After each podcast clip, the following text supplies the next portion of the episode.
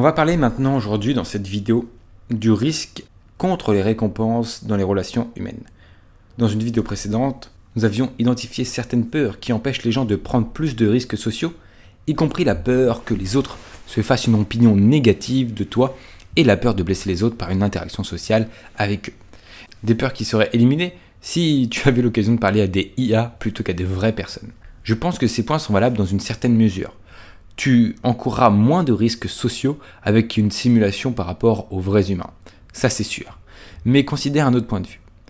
Tu peux pas faire grand chose pour aider les personnes simulées à grandir ou à contribuer à leur vie de manière significative, du moins pas avec les simulations d'aujourd'hui, donc pas avec les IA d'aujourd'hui, mais tu peux avoir ce genre d'impact positif avec de vrais êtres humains.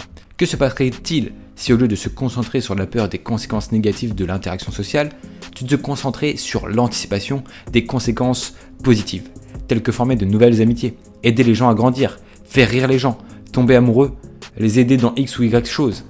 Ne serais-tu pas encore plus désireux d'interagir socialement avec de vrais humains et moins avec des êtres simulés sur l'ordinateur, sur Internet?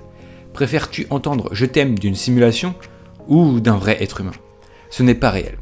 Tu prends moins de risques sociaux, mais tu gagnes également moins de récompenses. Traiter avec de vrais êtres humains augmente à la fois le risque potentiel et la récompense potentielle. Ton comportement réel sera en grande partie déterminé par le côté sur lequel tu te concentres principalement. Minimiser les inconvénients ou maximiser les avantages. Quand il s'agit de relations humaines réelles, quel est le plus grand risque à long terme? Est-ce que le risque de commettre des erreurs sociales peuvent te conduire à l'embarras ou blesser les autres Ou est-ce que le risque de se retenir et de ne rien faire, de rater des relations à long terme, est potentiellement gratifiante? Selon moi, un peu d'embarras occasionnel est un petit prix à payer pour les riches récompenses de relations humaines significatives que tu pourrais créer. Notre imagination peut transformer ces peurs en dragons cracheurs de feu. Mais en réalité, ces peurs ne sont guère plus que chétifs qu'un petit diablotin gardant un énorme trésor. Facilement vaincu une fois que tu décides enfin de les affronter.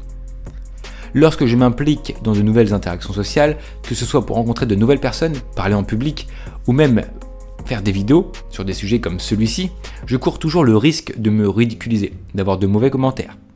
Mais je dois aussi considérer les récompenses potentielles de changer la vie des gens, au moins un petit peu, de nouer de nouvelles amitiés. Parce que si je fais des vidéos, c'est pouvoir aussi augmenter mon cercle social, rencontrer des nouvelles personnes qui sont comme moi, passionnées de développement personnel, et de répandre aussi mes idées ou les idées d'autres personnes, comme Steve Favilla, qui m'inspire beaucoup, et d'ailleurs, tu retrouves beaucoup d'idées à lui dans cette vidéo.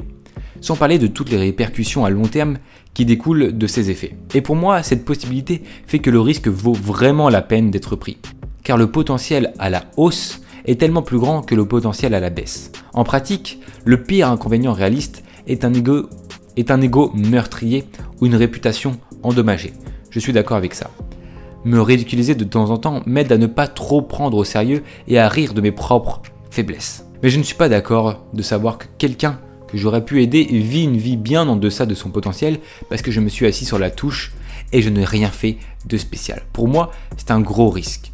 Le risque d'être flemmard et cela a des conséquences. Alors reconnais le risque que tu prends en évitant les interactions sociales, les rires que tu n'as jamais partagés, les gens que tu n'auras jamais aidés ni rencontrés, le conjoint ou la conjointe potentielle que tu as loupé, car tu es condamné à la solitude avec cet état d'esprit. Ce sont tous de gros prix à payer, de gros risques, simplement pour éviter un tout petit embarras, généralement inoffensif, comme les peurs. Merci de m'avoir suivi dans cette vidéo qui parlait des relations sociales. J'ai pas mal étudié le sujet en ce moment, j'ai pas mal pratiqué, j'ai pas mal augmenté, je me suis pas mal épanoui, j'ai pris beaucoup de plaisir à étudier tout ça.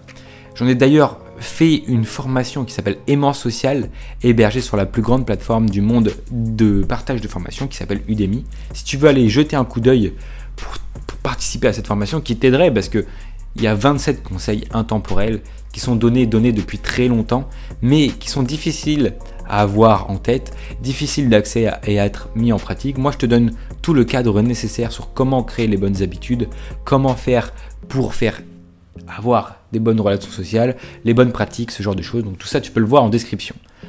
Si tu as aimé cette vidéo, n'hésite pas à t'abonner si tu es passionné comme moi, à mettre un commentaire, à mettre ton plus beau pouce bleu Et nous, on se retrouve plus tard. C'était Victor Brook. Et d'ici là, développe-toi personnellement.